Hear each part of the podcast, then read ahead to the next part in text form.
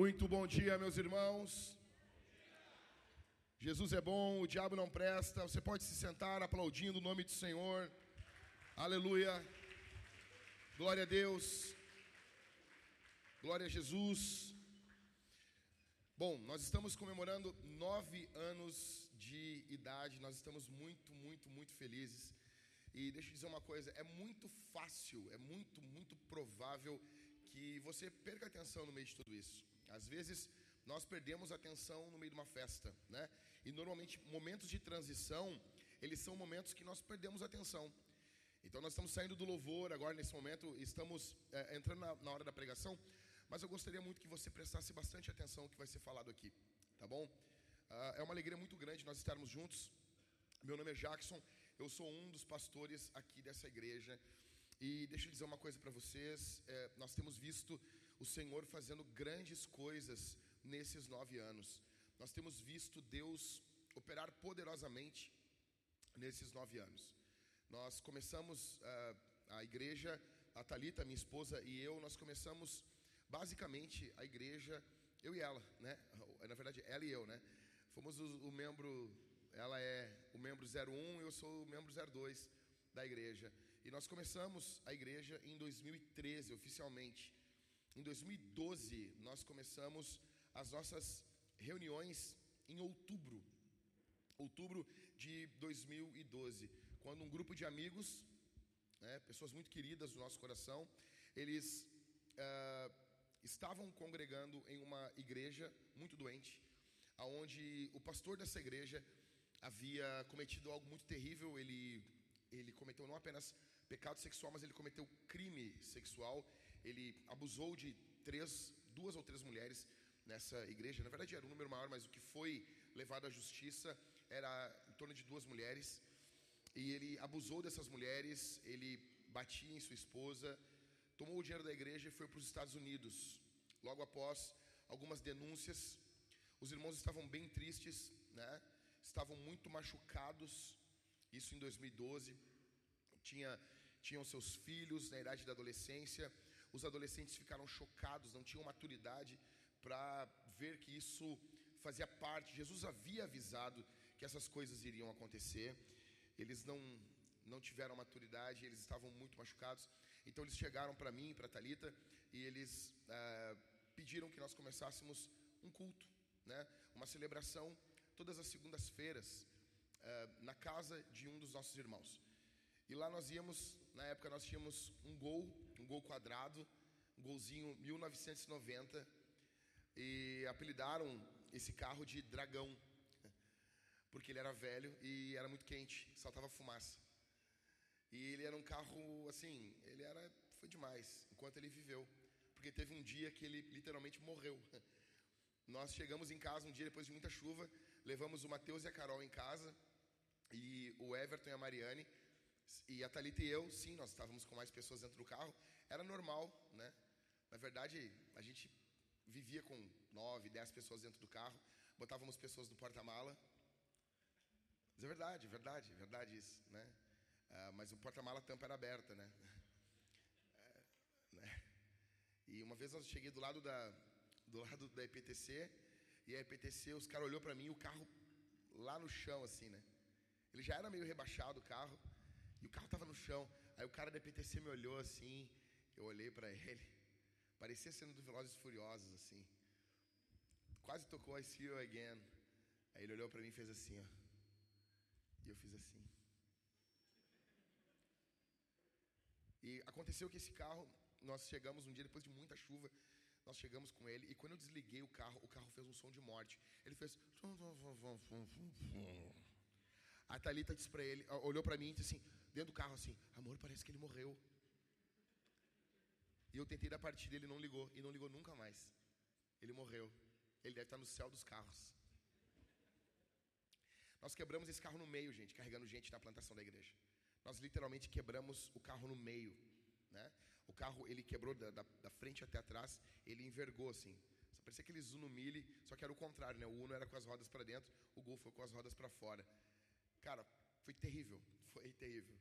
E o, o púlpito que está na igreja uh, de Canoas foi feito da nossa cama, a, nossa, a cama que nós tínhamos. Nós começamos assim a igreja.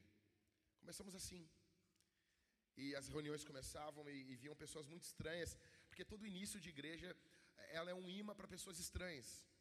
Não que nós não sejamos estranhos aqui nessa manhã, você é bem estranho, mas vinham pessoas mais estranhas do que nós temos aqui. Chegavam pessoas, uma vez chegou um pessoal dizendo que nós tínhamos que guardar o sábado, e começaram a brigar conosco a brigar conosco. Vocês precisam guardar o sábado. Vocês têm que guardar o sábado. E deram uma discussão sobre o sábado no meio da nossa reunião.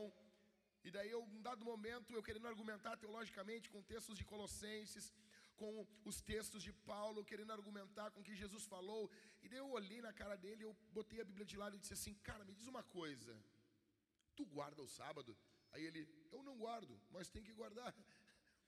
Criando problema na igreja. E vieram todo tipo de problema, problemas bons que Jesus tratou, e, e vieram coisas infernais para nos destruir. Nesse meio tempo, nós tivemos pessoas que foram literalmente dons presentes à nossa igreja, que nós literalmente somos uma família, gente. E foram doados para nós. Pessoas que nós literalmente vimos assim, mudar de vida. Me lembro quando chegou o Everton e a Mariane, dois jovens da nossa igreja, né? Chegou o Everton e a Mari, aí a Thalita e eu, nós olhamos para ele, eles e dissemos: Vocês estão namorando? Na mesma hora. A Mariane disse não e o Everton disse sim. Well, well, well. Então, nós vimos famílias crescer, se formar. Então, foi uma, uma gratidão poder estar ali, ver eles se casando, ordenar o Everton ao pastorado, ver Jesus trabalhando na vida deles. Me lembro do Mateus e da Carol quando chegaram. O Mateus tinha um, um palio branco, apelidado de palmitinho. Você pode ver que nós temos uma alegria em botar nome nos carros uma coisa muito madura, uma igreja muito madura. E, enfim, formaram família, se casaram, e, e é uma alegria muito grande ver crianças chegando, sabe? Nós vemos os, os casais se formando, filhos chegando. Isso é, é, é, fruto da bondosa mão de Deus. E, e num desses pontos, nós nos alegramos muitas vezes. Eu me lembro, o, o Rodrigo está lá na frente, o Léo está aqui. Léo, tu te lembra quando nasceu o filho do Rodrigo? Então, era o, quando nasceu o Luther, era o primeira, a primeira criança dos presbíteros. Então, era um troféu nosso. Nós já, nós já estávamos nos achando. Veja, deixa eu explicar uma coisa para vocês. Quando nós plantamos a Vintage oficialmente em maio de 2013, eu tinha 30 anos. 30 anos, quando tu tem 12 anos, a pessoa é velha. Mas para pastor de igreja é muito novo. É muito novo. Então nós precisávamos de algumas, de algumas coisas. Nós estávamos atrás, e não me interprete mal, por favor, eu vou abrir o peito para vocês. Nós precisávamos de alguns troféus. Quais eram os troféus? Nós precisávamos de alguém de mais de 80 anos na igreja. Porque precisa, por quê? Para mostrar que tu não é uma, uma bola de neve, uma onda dura. Tu, uma, uma igreja é uma igreja, entendeu? Tu não quer ser uma igreja de gurizada, tu quer ser uma igreja de uma igreja, entendeu? Onde tem jovens, crianças, velhos, uh, uh, moços, pessoas de meia idade. Então, chegou uma senhora muito querida, a dona Doroteia.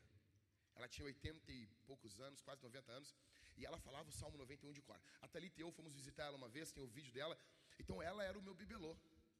Porque ela, eu, eu, eu parecia pastor quando ela, entendeu? Ela, ô, oh, meu pastor, imagina uma senhora de 90 e poucos anos, 80 e poucos anos, quase 90, te chamando de pastor, para um rapaz de 30 anos. Era uma alegria. Entendeu? E quando nasceu o Luther, Luther foi uma, um outro troféu nosso. Nós, cara, agora nós temos um, os presbíteros já estão fazendo filho. Você entende isso? E foi uma alegria, uma alegria. Cara nasceu o Luther. E daí eu me lembro que eu fui encontrar o Rodrigo na Avenida Ipiranga. Ele nasceu, acho que foi uh, o, o, o Léo. Ele nasceu no hospital ali da PUC, né? E o Léo, ele deu um presente para o Rodrigo quando, quando nasceu o Luther. O Léo fechou a porta do carro, né, Léo? No dedo do Rodrigo. Cara, o dedo do Rodrigo ficou da cor do Léo.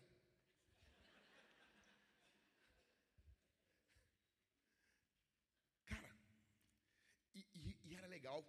Tu imagina, cara tu, cara, tu fechar a porta no dedo do cara. E o Rodrigo rindo, feliz da vida. Perguntando onde tem um charuto. Nem para a gente seja bater uma foto com um charuto na mão. Sabe, felizes. Jesus trabalhando, crianças nascendo, Deus operando. E isso vem vindo conosco, cara. Sabe, Deus tem sido muito bondoso com a gente. A tua vida é muito importante aqui. Cada louvor que cantamos, cada, cada mês que passamos, cada culto que nós celebramos. E nesses nove anos, todos os cultos nós celebramos a ceia do Senhor. Isso é uma alegria para nós. Estamos celebrando. Sabe, um desses casos que ocorreu, eu me lembro quando nós fomos no hospital ver o Christopher, o filho do Léo. Aí nós estávamos lá e nós estávamos procurando uh, uh, o, o, bebê, e sabe, e estava um monte de homem assim, um monte de homem naquela maternidade, com aquele vidro, e aquele monte de criança, e nós procurando ali, porque só tinham crianças brancas ali dentro ali. Nós até brincamos com o Léo assim, olha, o teu filho é branco, cara. E o Léo, não, mas ele vai escurecer depois. E cara, nós procurando assim, e a gente ficava olhando, e daí e, e, cara, a gente ria, a gente chorava naquele saguão do hospital, quando nós encontramos o Léo, quando nós fomos, nós estávamos todos felizes. Nós estávamos vendo a nossa família crescer. E nós estávamos muito alegres. E estavam ali todos nós, e as pessoas olhando, quem são esse monte de homem aí, cara? As pessoas no hospital, né? E nós estávamos ali, nós estávamos encharcados da Cavalo Branco 2.0, que era a nossa confraria de homens. Então nós queríamos literalmente cuidar das nossas famílias, fazer filhos, plantar igrejas. E daí o Rodrigo ele diz uma frase para mim, e o Rodrigo esteve presente nos principais momentos da igreja. Ele foi a pessoa, a primeira pessoa depois da minha esposa que eu falei sobre a plantação da Vintage. O Rodrigo diz o seguinte para mim, exatamente assim: Jack, eu entendo quem não quer ter filho, que não teve, uma pessoa que não teve filho não querer ter filho. Eu entendo. A pessoa não sabe o que é isso. Agora, eu não entendo quem tem filho e não quer ter mais filhos. Eu não entendo. Porque isso aqui, e o Rodrigo chorava olhando para o Christopher, o Christopher branco. Ele chorava olhando para o Christopher assim. E daí, do nada a gente se abraçou. A gente estava, cara, nós estávamos muito felizes. Nós estávamos muito felizes. E nós estávamos alegres assim. E o Rodrigo dizendo, cara, isso aqui é demais, cara. E o Rodrigo, quando ele está feliz, ele começa a chorar e começa a me balançar pelo ombro, assim. E ele me balançava pelo ombro, assim. E eu fico assim, aham, Rodrigo, aham, Rodrigo. Cara, veja, a igreja é a mesma coisa. A igreja é a mesma coisa. Eu entendo quem nunca viveu a plantação de uma igreja não querer viver uma plantação de uma igreja. Eu entendo. Mas eu não entendo quem já viveu não querer viver de novo. Velho, vocês vê, ver uma igreja nascer, ver uma igreja ser gerada é, é, é, é brutal demais. Uma igreja é como um bebê. É por isso que o apóstolo Paulo ele falou numa das suas cartas, ele disse: Eu gerei vocês com dores de parto.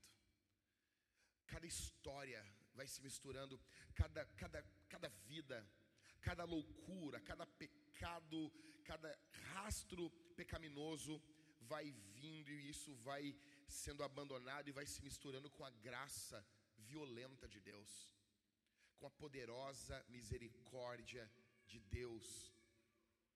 Isso vai se embretando, se misturando como um lindo mosaico e vai dando esse brilho, esse misto de histórias trágicas e encontros poderosos com esse Cristo transformador.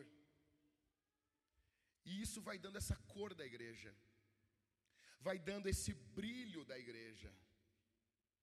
Momentos onde nós choramos, momentos onde nós fizemos, momentos tristes, onde fizemos os nossos primeiros funerais.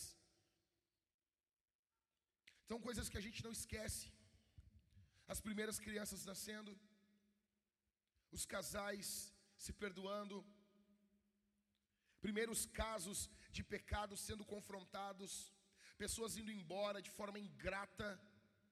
Eu me lembro quando um casal veio para a nossa igreja e, estavam na igreja, a primeira vez que eu apresentei os documentos da igreja, os documentos da Vintage, algo muito simples, o que, que nós acreditávamos. Então, esse casal nos chamou na sua casa. Nós chegamos a Thalita e eu, né? Casalzinho cheio de, de ideias para a igreja. Sabe, a igreja, ela existia basicamente só na nossa cabeça. Só na nossa cabeça. Na nossa cabeça a vintage ela era demais. Na nossa cabeça a vintage era demais. Você chegava na vintage assim, sabe? Era um púlpito, uma caixa, um microfone, uma guitarra e umas pessoas que chegavam. Mas a nossa cabeça ela era demais.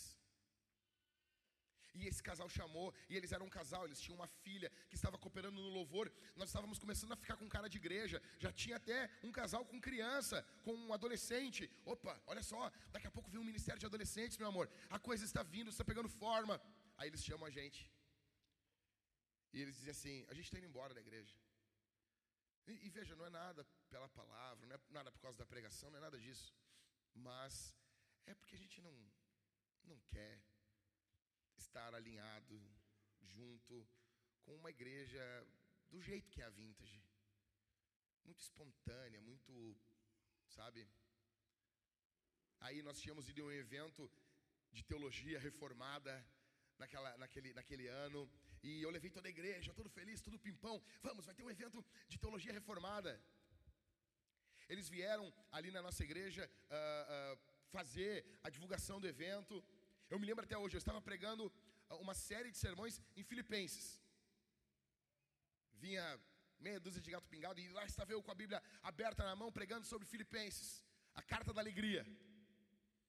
Eu sempre digo, você tem que plantar uma igreja, você tem que pregar Filipenses.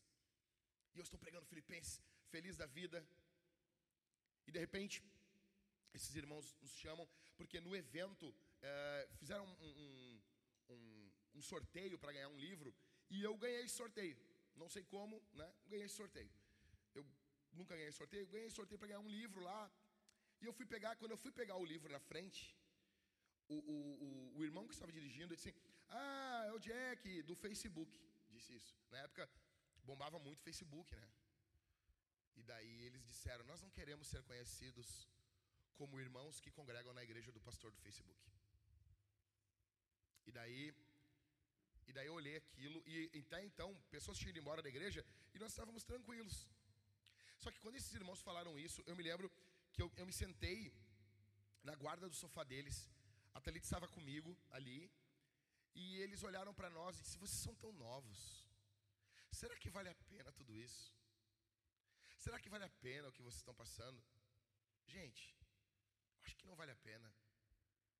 E eu me lembro que eu baixei a cabeça e eu comecei a chorar. E me deu assim, sabe? Parece que até então gente estava batalhando, batalhando, batalhando, e naquele momento as forças foram embora. E eu me sentei, eu me prostrei, e eu não estava irritado, que é o meu modo mais natural de ser, de estar. Eu não estava irado, eu não estava querendo matar ninguém. Eu só queria abraçar alguém e chorar. E eu baixei minha cabeça, curvei os meus ombros e eu comecei a chorar naquela ali à frente deles. E daí, quando eles viram nós, mais aquilo cresceu e aquela voz satânica saindo dos lábios dessas pessoas amadas. Assim como Pedro, que era uma pessoa amada, mas às vezes podem ser usadas pelo diabo, e essas pessoas, e eles começaram a dizer: não vale a pena, não vale a pena. E eu me lembro que aquilo começou a querer entrar no meu coração, e, e lá no fundo eu baixei a minha cabeça e eu comecei a falar baixinho: vale a pena, vale a pena, vale a pena, vale a pena. Eu comecei a levantar minha voz e eu disse: Vale a pena sim, vale a pena. E as lágrimas caindo. E a minha esposa me abraçou. E literalmente nós nos despedimos e a minha mulher me tirou dali. Foram momentos assim que a igreja foi plantada.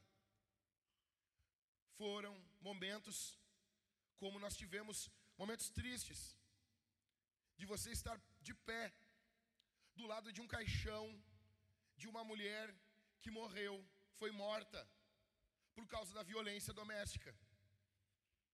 Como aconteceu com a mãe de uma irmã aqui da igreja. E eu me lembro quando nós estávamos orando para saber o que aconteceu com ela, ela estava sumida. Quando descobriram, quando eu falei para Talita, eu me lembro do grito que a minha esposa deu. E a minha esposa disse assim: "Que mundo mal". Minha esposa gostava muito dessa irmã. E a igreja estava junto quando o Estado não deu conta, quando as forças estaduais não tinham condições de consolar, lá estava linda a, a, a linda, a bela igreja de Jesus falando sobre a ressurreição dos mortos, sobre o dia em que Deus vai vencer toda a maldade dos homens. A igreja foi plantada, a nossa igreja foi plantada com lágrimas, como a, a triste experiência, porém poderosa, de ver nascer a filhinha da Zanda e do Felipe. Poder ir no hospital, poder ver ela, ver o amor daquelas enfermeiras, contra todas as ideologias do inferno, que olham as crianças como um amontoado de células. A Zanda, uma, uma mulher com menos de 1,60m, talvez até menos de 1,50m. A Zandinha, que tem cara de criança, mas uma mulher cheia de Deus, cheia do Espírito Santo, quando descobre que sua filha tem acrania, ela decide, ela e seu esposo, de forma brutal, de forma linda, continuar com a gestação. Fazem as fotos, curtem ela, curtem a filha, aproveitam pelos poucos dias, poucas horas que ela esteve conosco. E eu me lembro de chegar no hospital, e, e velho, me perdoa, mas pastor é assim. Você fala para o pastor, você, pastor, você tem que fazer uma visita. O pastor ele se acha às vezes meio super-homem. Por que, que pastores. Gente, olha aqui para mim, olha aqui para mim. Vamos ser sinceros. Você já viu algum pastor que dirige que nem uma pessoa normal? Todo pastor dirige que nem um louco. Todos pastor. Como Deus, Deus me perdoa que eu vou falar, mas como que morreu o nosso amado David Wickerson em uma outra passagem? Por quê? Pastores lidam com o divino. Pastores lidam o tempo todo com as coisas de Deus. Então você pensa que você é um super-herói em alguns momentos, mas você não é. Então quando eu pensei assim, ó, acertei, vou ir no hospital, e eu pensei, vou levar uma palavra para o Felipe e para a Zanda. Vou lá, vou falar sobre Cristo, sobre a, a, a bendita esperança. Velho, eu parecia uma criança quando eu entrei naquele hospital. Eu vi um casal gigante ali. Eu vi um, eu, o ambiente, quando eu entrei, eu pisei, eu não, vi, não tinha visto nem a bebezinha ainda. Quando eu pisei o pé dentro da maternidade, eu comecei a chorar. Havia uma presença gloriosa e densa de Deus naquele ambiente. Não fui eu que fui levar uma bênção. Eu saí de lá abençoado. Eu saí de lá renovado. O que, que é isso? Isso é igreja. Isso é a igreja trabalhando contra todas as possibilidades que o mundo apresenta. Isso é o poder do amor de Deus transbordando nos nossos corações. E lá estávamos nós, na enfermaria, comemorando o nascimento do Christopher, quando o Rodrigo diz essa frase. Eu entendo quem não teve filho não querer ter, mas eu não entendo quem teve não querer ter. A mesma coisa, igreja. Eu entendo quem nunca participou do start de uma igreja não querer participar. Eu entendo quem sempre chegou numa igreja pronta, querer estar em uma igreja pronta, eu entendo isso. Só que veja, eu não tenho nenhuma vontade de participar de uma comunidadezinha pronta. Eu quero ver comunidades, igrejas crescendo, nascendo, aflorando. Eu quero ver braços da vintage, da hangar eu quero ver a nossa rede, que está adormecida, se levantando, a rede da Remadores do Sul. Eu quero ver isso.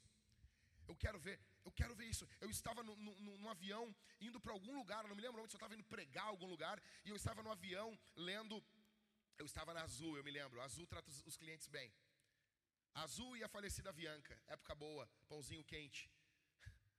Não era a TAM vendendo coisa ali no, sabe, parecendo uns muquirana com uma máquina de cartão de crédito a 7 mil pés de altura. Isso é coisa de louco. Sabe?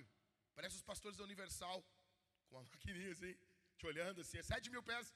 Mas vocês mas debita aqui nessa altura? E eu estou lá, sabe, com aquele pacotinho de bala gostoso. Eles são tão amáveis que eu disse assim, eu queria levar uns pacotinhos de bala para minha filha. Eles trouxeram um pacote fechado, lotado de pacotes de bala. As crianças tudo ficaram com os dentes coloridos aqui na igreja. E lá estou eu lendo o livro Formador de Heróis do David Ferguson, né? Um livro, livro brutal. E de repente ele começa a falar assim: Qual é o teu sonho? Qual é o teu sonho? Aí eu não me lembro qual número que eu coloquei lá. Eu queria plantar tantas igrejas. Aí ele diz assim: multiplica agora por cem ou por mil, uma coisa assim. Eu não me lembro ao certo. E ele disse: pega um guardanapo. E eu estava sentado no avião ali. Aí tinha um guardanapo. Eu peguei o guardanapo e eu escrevi no guardanapo assim: plantar duas mil igrejas no sul do Brasil. E parece loucura isso, né? Parece assim. Cara, eu não sei. Eu não sei. Tantas coisas aconteceram que nós pensávamos que eram, que eram improváveis. E elas ocorreram. Eu não posso fazer isso. Mas Jesus pode. Jesus pode, Jesus pode. Eu não sei como que ele vai fazer isso. Eu não sei se ele vai mover uma instituição, se ele vai converter o Elon Musk. Eu não sei. Você imagina Tesla Church.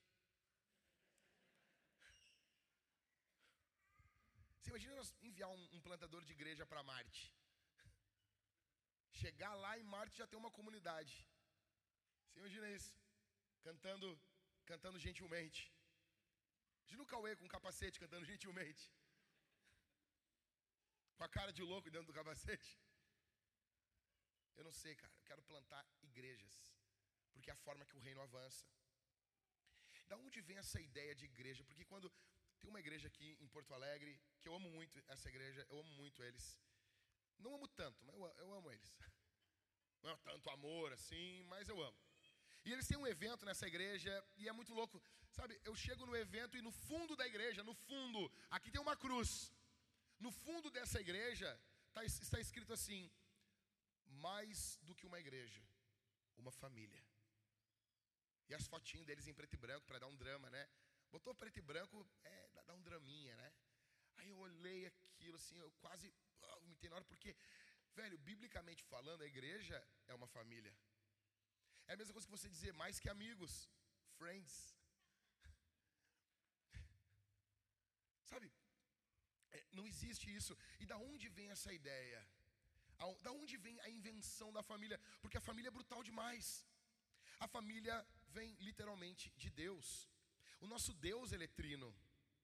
Pai, Filho, Espírito. Veja, quando você vê os deuses pagãos, eles são deuses solitários. Eles são deuses caprichosos. O nosso Deus, ele vive em comunidade. O nosso Deus vive em harmonia entre si. Pai, Filho e Espírito. Ah, pastor, mas você crê em três, em três deuses? Não, nós cremos em um Deus. Um Deus que subsiste por toda a eternidade. Existe uma essência, um Deus. Mas esse Deus, ele possui três pessoas. Tem três pessoas.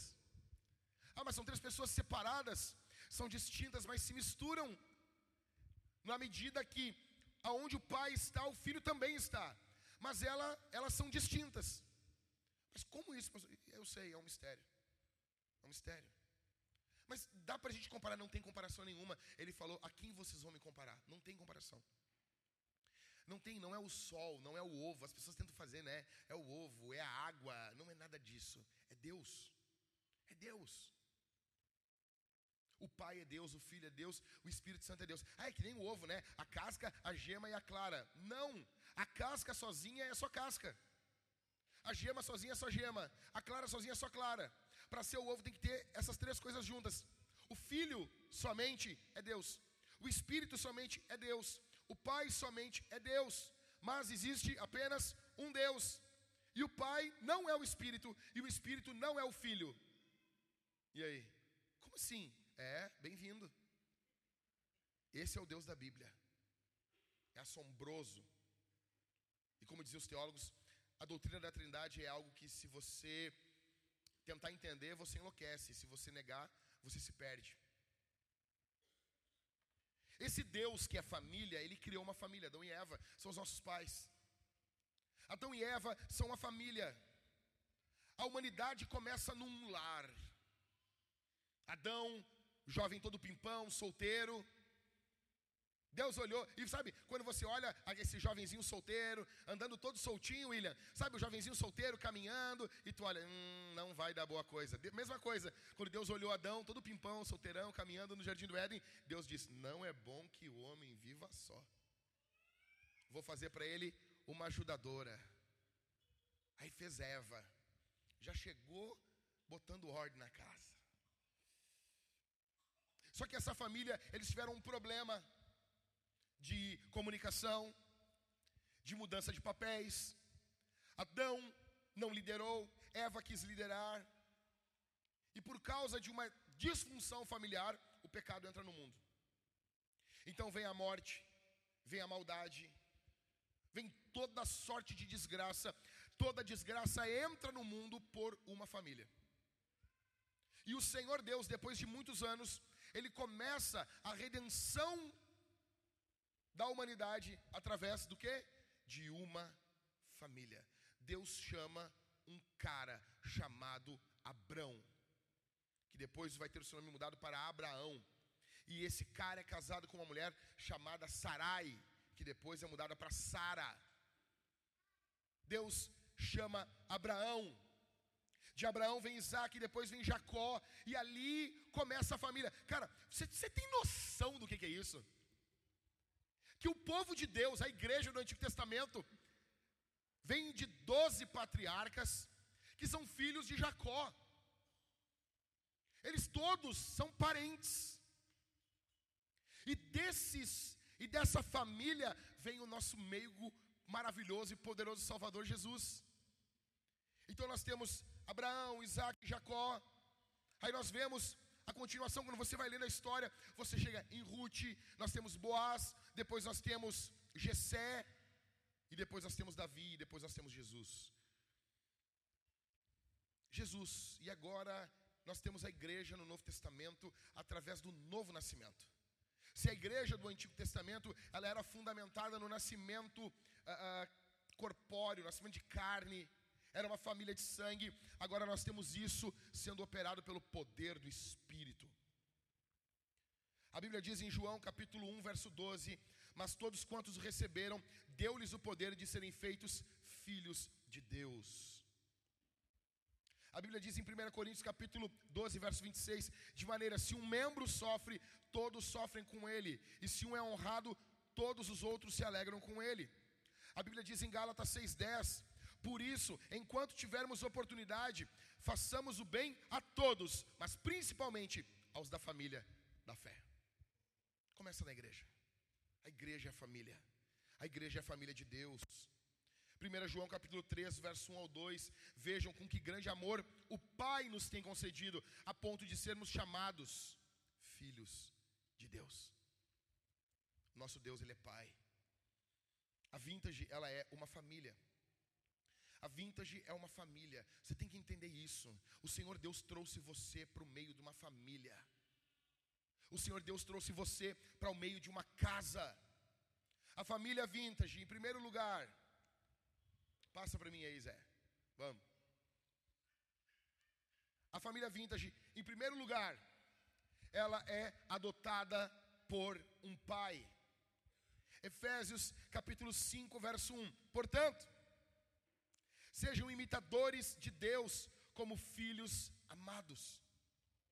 Abre a tua Bíblia em Efésios, capítulo 5. Fica com ela aberta aí. Fica com ela aberta. Acho que vai ser legal isso aqui. Prometo não ser extenso. Não ser muito extenso. Efésios 5, do verso 1 em diante. Olha o que diz: Portanto, sejam imitadores de Deus como filhos amados e vivam em amor, como também Cristo nos amou e se entregou por nós, como oferta e sacrifício de aroma agradável a Deus. Verso 3: Que a imoralidade sexual e toda impureza ou avareza não sejam nem sequer mencionadas entre vocês, como convém a santos. Não usem linguagem grosseira, não digam coisas tolas, nem indecentes, pois isso não convém. Pelo contrário, digam palavras de ação, ação de graças. Fiquem sabendo disso Nenhuma pessoa imoral, impura ou avarenta, porque a avareza é a idolatria, tem herança no reino de Cristo e de Deus. Não se deixe enganar com palavras vazias, porque a ira de Deus vem sobre os filhos da desobediência por causa dessas coisas. Veja, Paulo está falando um monte de regras, várias regras, regras, regras e regras. Portanto, não participem daquilo que eles fazem, porque no passado vocês eram o quê? O quê? Fala mais alto aí, gente. Eles eram o quê? Treva! Ô entrevado! Imagina isso. Tu era uma treva. Cara, mas eu tinha pessoas assim, cara, tu era uma treva. Vocês eram trevas. Mas agora são luz do Senhor. Vivam como filhos da luz. Porque o fruto da luz consiste em toda bondade, justiça e verdade, tratando de descobrir o que é agradável ao Senhor. E não sejam cúmplices das obras infrutíferas das trevas, pelo contrário, tratem de reprová-las. Pois aquilo que eles fazem em segredo é vergonhoso até mencionar.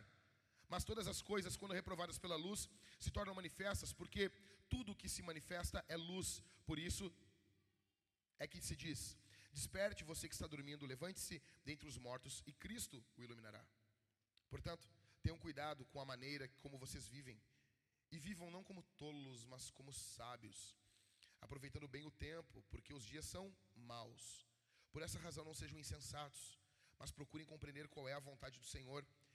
E não se embriaguem com o quê?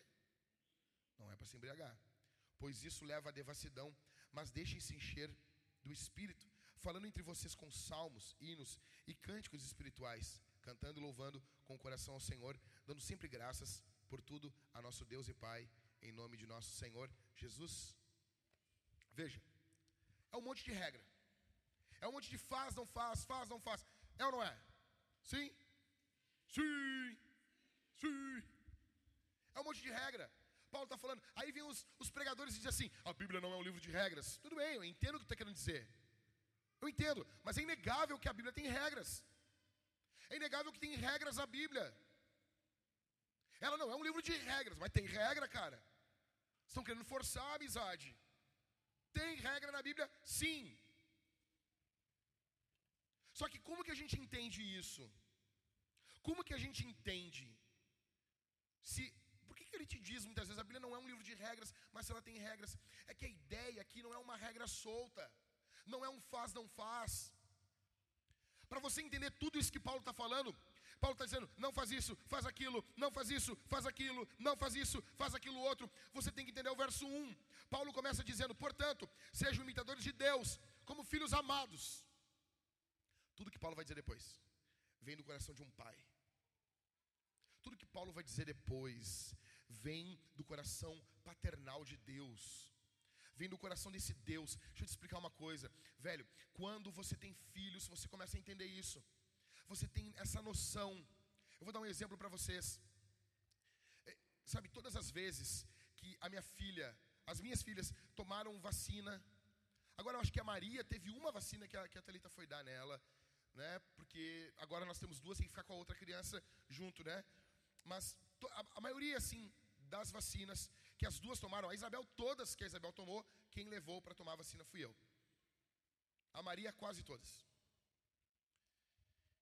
E, sabe, no início a Thalita, não, eu não quero, não quero, ela fica tranquila. Eu levava, e eu me lembro, assim, de colocar a Isabel pequenininha, pequena assim, na parte para tomar a, a, a, injeção, eu ficava segurando a, firme a perninha dela e segurando aqui o tronco e eu olhando o rostinho dela e ela olhando para mim e rindo.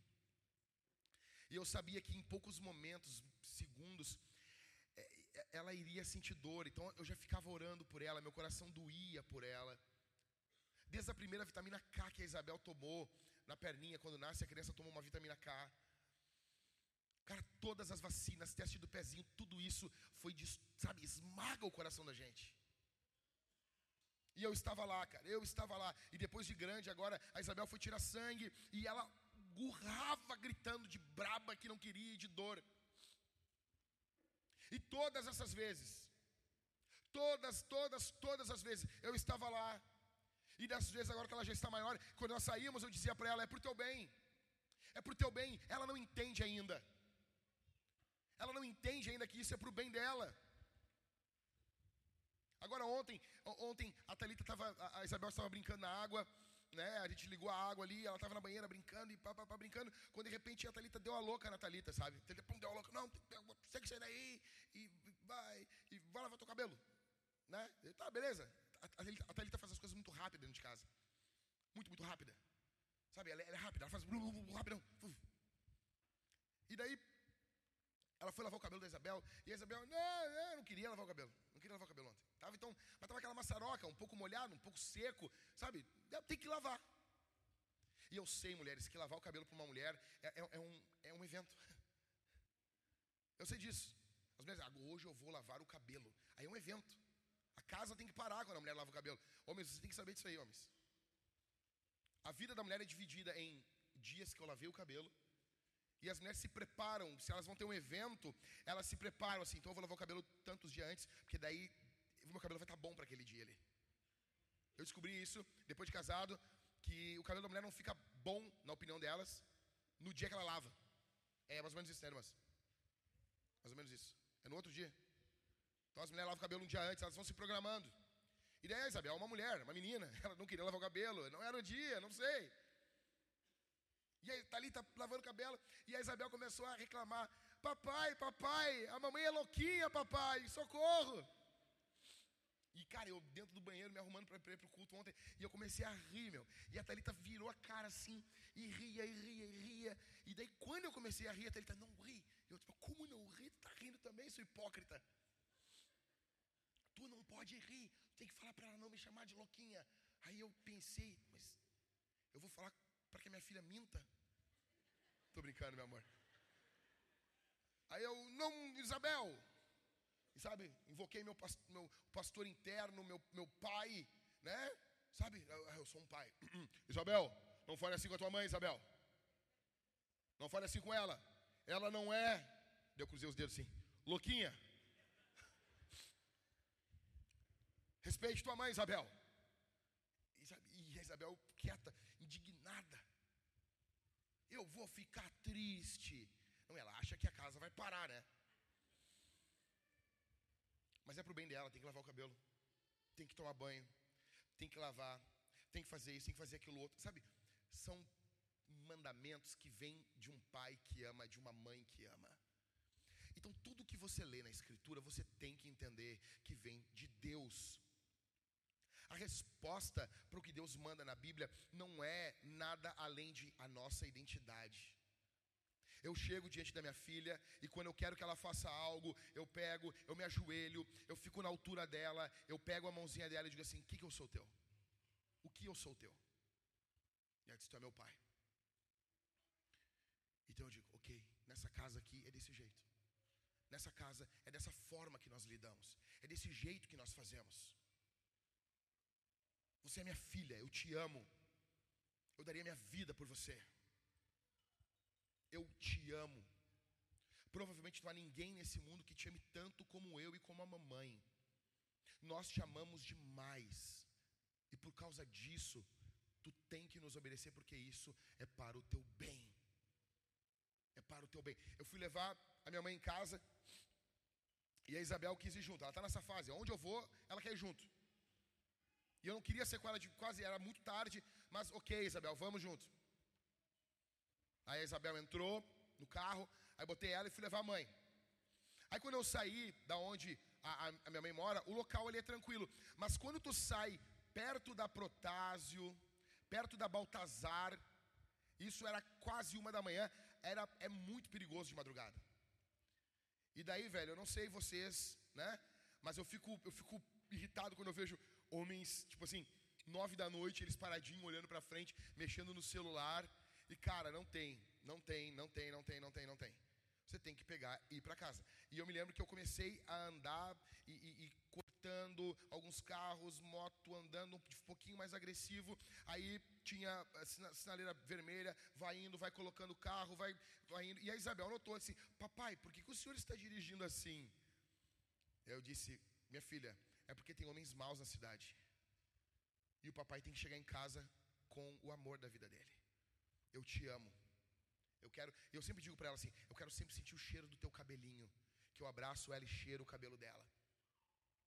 Então, o meu papel era chegar em casa seguro com a minha filha. Então, sabe, é, é, é nesses pontos, assim, uma vez, há muito tempo atrás, isso já aconteceu há muitos anos, fica tranquilo, tá?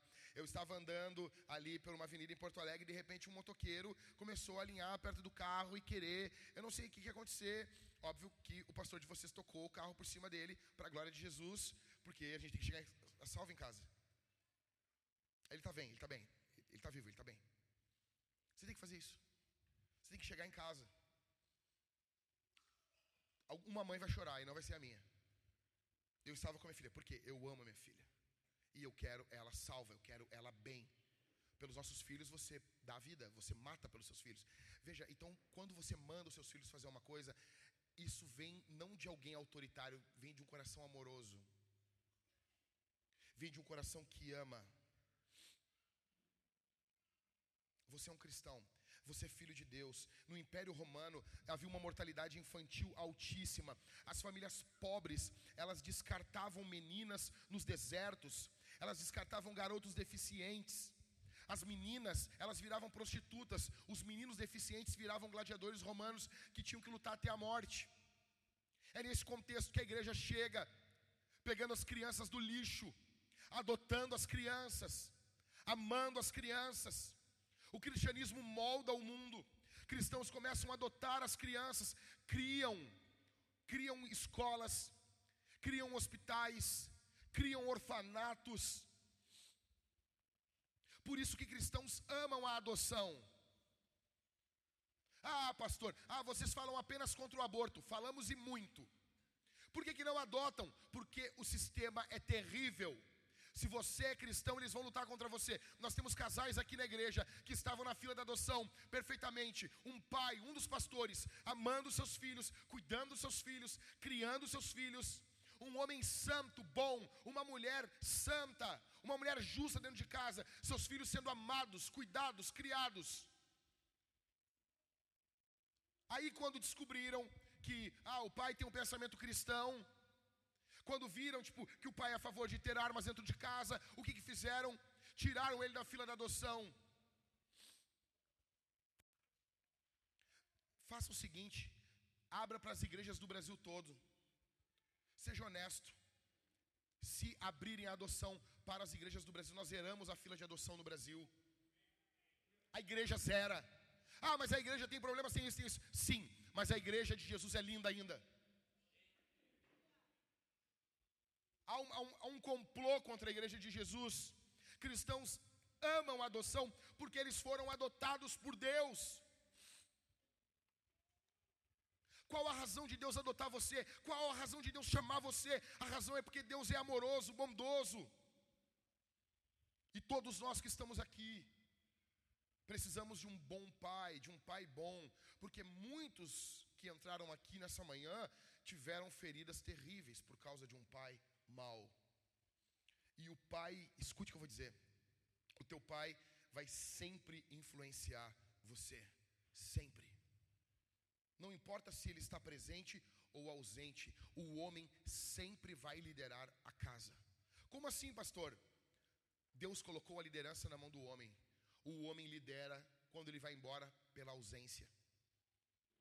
O vácuo que ele deixa, o buraco que ele deixa no lar, se torna isso uma influência. E essa ausência do lar acaba liderando a casa para o caos. Por causa das feridas dos pais maus. Porque um pai, um pai mau, ele pode gerar feridas profundas demais em você. Nós precisamos de um bom pai. É por isso que nós precisamos olhar para a nossa identidade. Você não tem que olhar para a palavra de Deus como um livro de regras, ainda que ela tenha regras. Você tem que olhar para a palavra de Deus como uma carta de amor do seu pai. E esse pai não é como o pai terreno. Talvez o teu pai terreno não amou a tua mãe como deveria. E você, o que mais você queria ter crescido era em um lar de um pai apaixonado pela sua mãe. Sabe, você acordar de manhã e tá os teus pais abraçados, orando, cantando um louvor, orando. Seria demais isso, né? Ok, mas a vida depois do Éden ela não é perfeita. Talvez você perdeu o seu pai, ou o seu pai era um bom pai, e, e, e talvez a morte levou ele. A boa notícia é que você não é órfão. A boa notícia é que Deus é um pai bom e Ele está presente. Por isso nós precisamos olhar para a palavra de Deus como essa carta. Veja, Christian Smith ele fez um estudo entre jovens adolescentes dos Estados Unidos. Ele escreveu dois livros sobre espiritualidade. O resumo, o resumo é o seguinte: escute. A espiritualidade pós-moderna, ela consiste hoje em deísmo moralista terapêutico. Deísmo moralista terapêutico. Deísmo moralista terapêutico. O que é deísmo? Deísmo fala que Deus é, é, é, uma, é uma forma de enxergar, é uma, é uma visão teológica do mundo em que Deus ele deixou leis e ele foi embora. Ele está ausente. Ele deixou leis que agem de forma autônoma mas ele está distante, ele não se relaciona conosco, ele não se envolve conosco. A espiritualidade pós-moderna, ela é deísta. Ela acredita numa espiritualidade, eles acreditam em uma divindade, eles acreditam que existe uma divindade, porém é uma divindade que não se envolve com a gente. É uma divindade que não está envolvida na, na nossa vida, nas coisas mais íntimas do nosso ser. Em segundo lugar, essa, essa espiritualidade ela é moralista, porque esse Deus, ele quer que você seja uma pessoa boa. Ele quer que você seja uma pessoa boa, que você faça boas coisas. Em terceiro, ele é terapêutico. A espiritualidade pós-moderna, ela quer que você se entregue à psicologia, sociologia, antropologia, espiritualidade, filosofia, alguns truques para que você possa ter uma vida melhor. É ou não é assim? É ou não é assim? Hoje, hoje o mundo todo está em volta de como ter uma vida melhor. Sabe? E, e você vê várias, vários defensores. Ah, você acorda de manhã, dê sete puns, levante as mãos, espreguice e tome um chá de limão e diga obrigado, universo. Imagina isso, fazer isso na força do ódio. Acorde de manhã, pegue, pegue lá não sei o que, mel, limão e gratidão.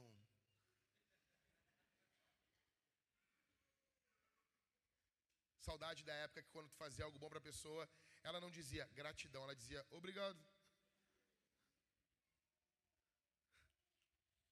Então, essa espiritualidade, essa forma, sabe, ela é de uma visão de Deus.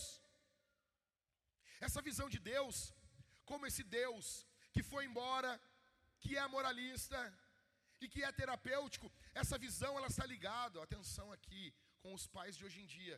Por que, que o deísmo hoje, talvez você não, não, não entende muito bem o que é deísmo, o deísmo é muito bem retratado na série Supernatural. Quem se lembra aqui do Sam, do Jim? Aquela série, a visão deles é uma visão deísta. Deus deixou o mundo e foi embora. Essa visão de Deus, ela, ela é baseada nos pais de hoje em dia. O pai de hoje em dia, ele foi embora. Ele não te conhece. Ele não ama você. Ele não se envolve com você. Ele não está aqui para te ajudar. Porém, ele quer que você faça o seu melhor. Quantos aqui tem esse pai? Ele não se envolve com você, ele não está envolvido na tua vida, mas ele, ele, ele gosta que quando te enxerga, ele quer meio que reclamar, ele quer meio que confrontar você. Você sabe o que eu estou falando, né? Está lotado de pai assim? Porque ele quer mostrar para ele mesmo que ele é um pai. E na cabeça dele, ele é um pai raiz, ele é um pai de Instagram. Só bate foto e está ali. Ele quer confrontar você. Ele é moralista. E ele é terapêutico. De vez em quando ele manda uma graninha, ele ajuda você de vez em quando. E essa visão molda a visão de Deus, da, da cultura. Só que o Deus da Bíblia não é assim. Primeiro, ele não foi embora. Escute isso aqui, cara, escute isso aqui. Nos piores momentos da tua vida, o teu Pai Celestial estava junto com você, estava cuidando você. Sabe quando a noite parecia que não ia mais chegar ao fim, parecia que o dia não ia mais clarear, Deus estava lá cuidando de você, Deus estava amando você, Deus estava protegendo você, Deus estava envolvendo em você em um cobertor de amor, de carinho, de calor e afeto divino. Em primeiro lugar, então, esse Deus não foi embora. Em segundo lugar, ele não é moralista. Suas palavras não são para esmagar você, é pelo contrário, é, as suas palavras são para amar você. Ele quer amar você. Ele quer amar você. Ele quer cuidar de você. Ele quer proteger você. Então, a Isabel, ela não quer mais andar na cadeirinha, sabe, das crianças no carro. Ela quer andar do lado do meu lado. Porque quando eu saio no bairro ali, 200 metros, 300 metros, e eu, eu ah, vou ali na padaria, e ela, ela senta ali na frente. Então quando a gente vai sair de casa, ela quer sentar na frente. Eu digo, não, não tem como, minha filha, é perigoso. E ela vai chorando, sabe? Ela vai chorando para a cadeirinha dela. Aí eu boto o negócio. Deve ser muito chato você estar tá sentado, tipo, numa cadeira gamer, com um negócio preso no teu peito. Mas por que, que eu faço isso? Porque eu amo ela. Os mandamentos de Deus é mais ou menos isso. Você está querendo andar em um local que pode ser perigoso para você. E Deus está dizendo assim: não, não faz isso. Deus pega você pelo teu suvaquinho e bota você dentro da cadeirinha. Deus ama você. Ele não quer que você se machuque. Ele não é moralista. As palavras de Deus é para o teu bem. E Ele não está nos oferecendo terapia, Ele está oferecendo a você uma nova identidade. Ele chama você de filho. Você é filho de Deus. Talvez você não tenha lugar nenhum na sua família. Talvez você é um problema. Talvez você não foi planejado. Que eu acho engraçado isso, né? Um homem e uma mulher fazem sexo e dizem: Não planejamos ter um filho. Isso é ridículo. Se tem o tchaca-tchaca, tem planejamento familiar. Se tem ali o reteflow, ô meu velho, tu tá planejando ter filho. Eu vejo casal casado, eu nunca entendi isso aí. Não, nós não estávamos planejando. Ah, pastor, o senhor não entende. nós estávamos usando métodos contraceptivos. Qual método contraceptivo é 100% uh, ah, eficaz? Nenhum. Nenhum. Nenhum. Quem não está planejando ter filho é quem é solteiro. Uma, tá, uma podia dizer era Maria. Olha, eu não estava planejando. Não estava nos meus planos. Era única.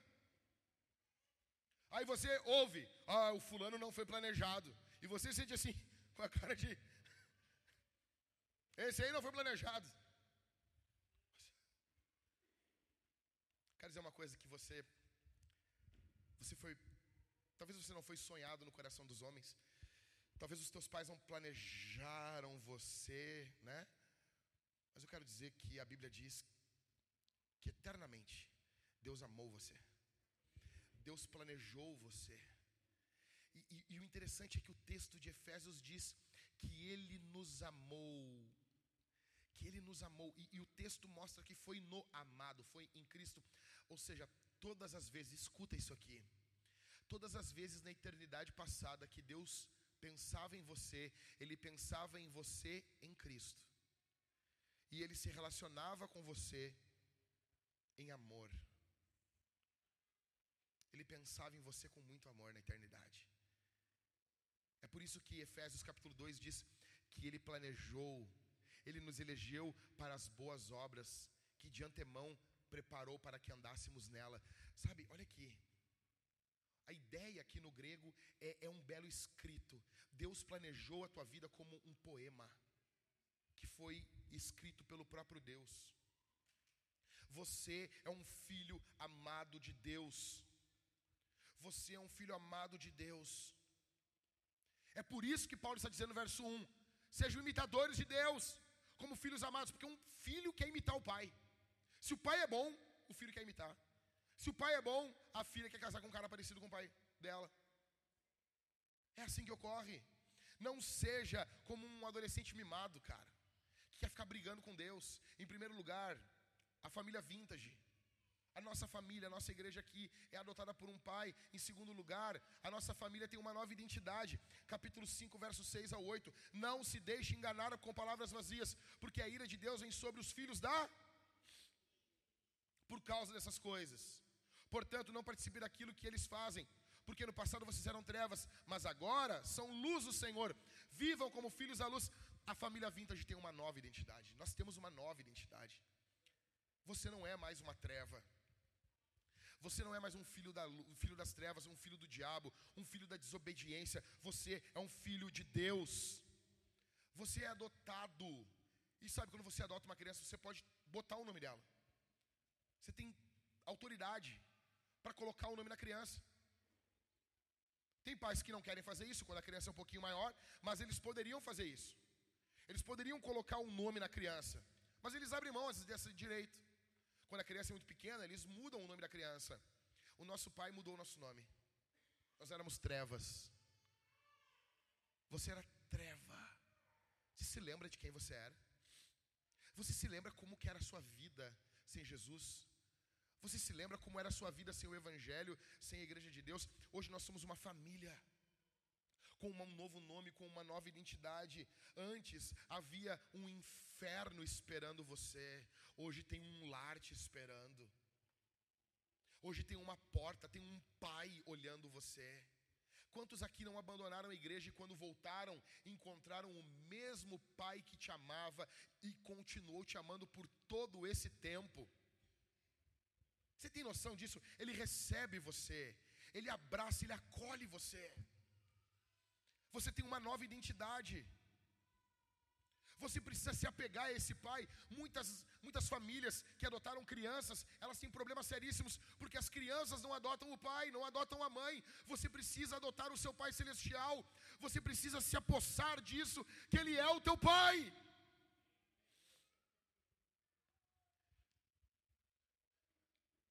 Que ele ama você.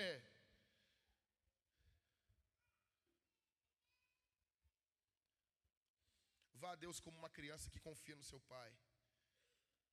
Sabe o que, que mudou na sua identidade? Quem você era, o que você fazia, como era a sua vida, como era as coisas, como eram as coisas que circundavam você, como que as coisas aconteciam. Em terceiro lugar, a família vintage existe por causa do nosso irmão, Jesus.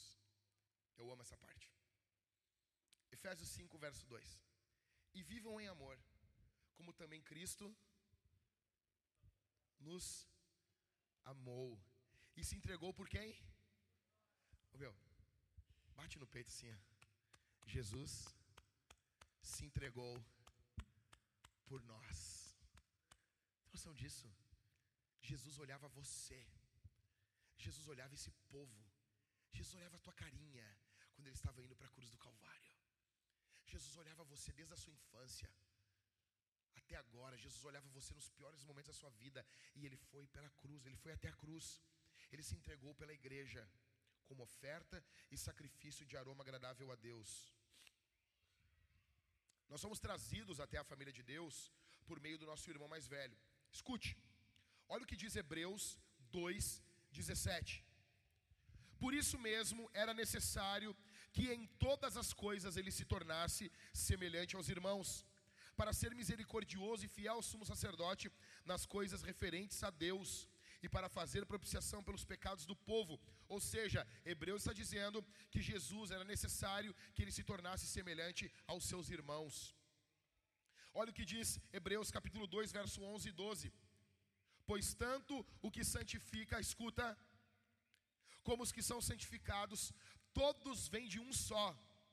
É por isso que Jesus não se envergonha de chamá-los de irmãos. Cara, a igreja é uma família que tem um pai. A igreja é uma família que tem um irmão mais velho. A Bíblia diz que Jesus é o primogênito. O que é o primogênito? É o primeiro, é o primeiro filho. O primogênito ele substitui o pai. Ele faz às vezes de um pai. Quantos aqui, gente? Quem aqui é irmão mais velho? Quem aqui é irmão mais velho? Levanta a mão, deixa eu ver. A gente é diferente. Nossos irmãos mais novos são um bando de folgado. É verdade. Ah, mas eu fui lá em casa. É exceção que confirma o que eu estou falando. Não tem. Não tem. Os irmãos mais novos, eles fazem coisa que o diabo duvida. Cara, a minha vida sempre foi assim. Eu sempre fui um cara muito falante. Então as pessoas ficavam meio desconfiadas assim. Ah, esse aí apronta. E eu blá blá blá, falando, falando, sempre me comunicando com todo mundo, sabe? O meu irmão não, meu irmão sempre foi mais quieto.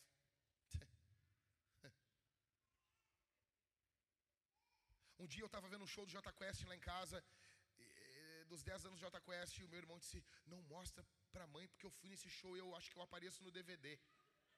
E meu irmão era menor de idade, cara. Eu olhei para ele, sabe?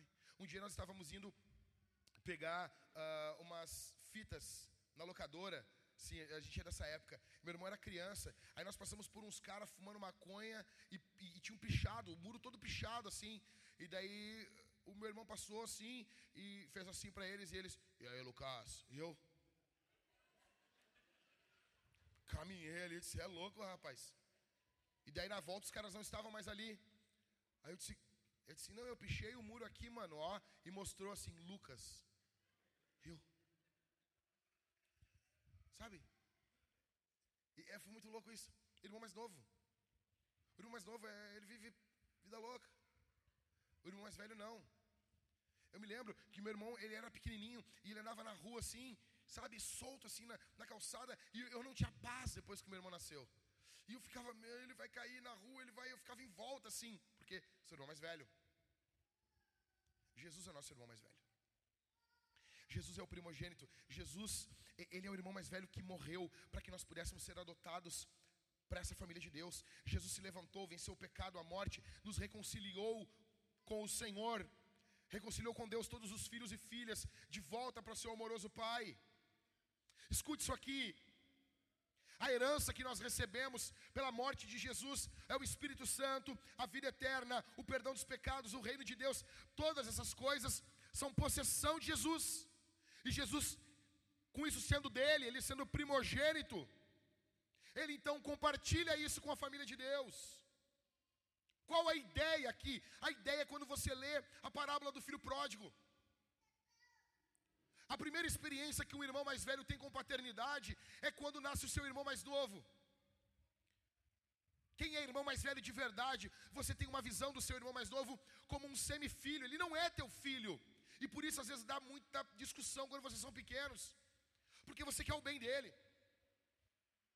Então isso vai dar um pouco de crise.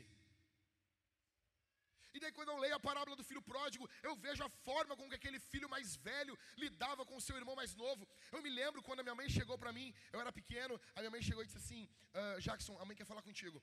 E eu disse: O, que, que é? Ela disse assim: Bom, é o seguinte, eu sempre estudei em escola pública. E o meu irmão, quando o meu irmão foi estudar, a, a, nossa condição financeira era um pouquinho melhor. E daí o meu irmão foi para uma escola particular. E eu me lembro que a minha mãe cheia de dedo para me contar que o meu irmão estava indo para uma escola particular e que a, que na minha época não tinha tido dinheiro. E, e ela ficou com medo que eu fosse ficar com inveja, não sei, sabe? Eu disse, mãe, normal. Normal. Você quer o melhor para o seu irmão. Você quer o melhor para o seu irmão. E daí eu leio a, a parábola do filho pródigo, e, e daí eu vejo aquele irmão mais velho lidando com tanto desprezo pelo seu irmão mais novo. Jesus, ele é o irmão mais velho que foi atrás da gente. Todos nós aqui no reino de Deus somos irmãos mais novos. Eu e você, no reino de Deus nós somos irmãos mais novos e nós os perdemos. Nós fomos atrás dos prazeres, nós gastamos a nossa herança, nós gastamos aquilo que ganhamos de Deus, no pecado, na maldade. Só que diferente da parábola do filho pródigo, o irmão mais velho, ele ama você, ele me ama, ele nos ama e ele veio atrás da gente. Ele veio atrás da gente, ele nos encontrou mergulhado no pecado, e como diz o Salmo 40, Ele nos tirou de um charco de lodo. Ele pegou você com mão forte. Você estava no meio do caminho, você tinha apanhado de salteadores e de ladrões. Ele é o bom samaritano que encontrou você, curou as suas feridas, curou as suas chagas, limpou você, cuidou de você e trouxe você de volta para o rebanho de Deus. Nós somos uma família que temos um irmão que nos ama. Esse irmão ama você. A adoção não apenas conecta você a Deus Pai, a adoção conecta você ao Deus Filho, porque Ele é teu irmão. A adoção nos conecta uns aos outros. Nós somos irmãos. Veja, quando você diz para uma pessoa, meu irmão, você está chamando ela de meu igual. A igreja é o único lugar da face da terra aonde o juiz aperta a mão do ex-condenado, ou do ex-presidiário, ou até do presidiário convertido, um olha no olho do outro e diz: Meu irmão, só a igreja vive isso, porque a igreja é uma família, e essa família, ela existe para santificar você. Talvez você diga assim, ah, Jack, tudo bem, você está falando de forma inspiracional, parece que a vintage ela é tão legal. Mas ela tem tantas coisas complicadas aqui no meio. E tem. Tem umas que tu nem sabe. Mas veja, a família não é assim? Tua família não é assim? Lutero dizia que a coisa mais santificadora para um homem é o casamento. A minha mulher já está rindo aqui. Não tem ninguém que santifica mais a minha vida do que a minha esposa.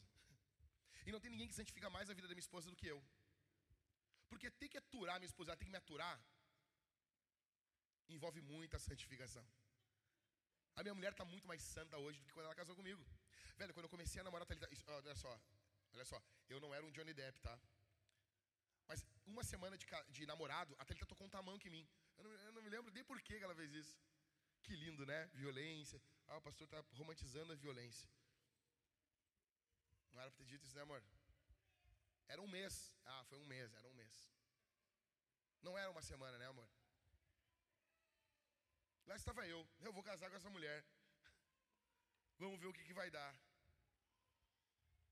Cara, o casamento foi nos santificando, foi nos transformando à semelhança de Jesus. Sabe, e, e ontem eu estava me arrumando para ir para a igreja de Canoas e estava um caos no quarto, assim, um caos. Quando a Thalita estava, uh, estava grávida da Isabel, o pastor Rafael Ribas teve uma visão. Nós nem sabíamos que ela estava grávida. E o pastor Rafael estava orando lá em casa e ele teve uma visão assim: eu vi a casa com muito brinquedo. Cara. Porque ele não explicou melhor. A nossa casa, meu, tá sempre com um monte de brinquedo. Tu caminha, tu pisa nas coisas, assim. É uma loucura, meu. E daí a gente organiza, em 15 minutos está tudo de novo um caos. Sabe quando você está tudo arrumado e quando tu, vê aquele barulho de brinquedo assim, uma caixa sendo esvaziada assim. E tu, ah, lá vamos nós. E daí eu estava ontem e a minha filha Maria, ela, ela engatinha que nem um aleijadinho, sabe? É muito engraçado isso. Ela vai engatinhando, uma perna ela engatinha direito, só que a outra ela quer caminhar. Então ela parece o cadeirudo da novela da Globo. Ela vai, ela vai engatinhando e ela vai assim. E daí ela caminhava e eu tentando botar a roupa e ela, e ela ali, e a Thalita do outro lado dizendo assim: Amor, eu tenho que pregar, eu tenho que ir para o culto. Eu vou pisar na Maria aqui, eu vou pegar ela aqui para poder botar minha roupa. E ela vinha, já, já, já, já, já, já, um ranho escorrendo, porque criança gaúcha é criança ranhenta. Sabe, todo adolescente, filho de crente, tá aquele ranho assim duro na manga da camisa. É assim, aqui no sul é assim. O sul é o meu país, o ranho é o teu país. Aí lá estava ela assim, e, ah, e parecendo tais, parecendo cadeirudo. E, eu, tá, pega ela aqui, tá ali, eu tendo que me arrumar, pegar a Bíblia, o sermão, o que, que eu vou pregar hoje para a igreja. E a criança e bota, bota a aleijadinha para o lado e vai não sei o quê. E assim é a família. E eu estou saindo, a Isabel emburrada num canto, já é mais dramática. A Isabel, sabe, ela puxou mais o pai, e daí ela é mais dramática, e ela emburrada, e sabe, a Maria é vida louca. A Maria, irmã mais nova, né?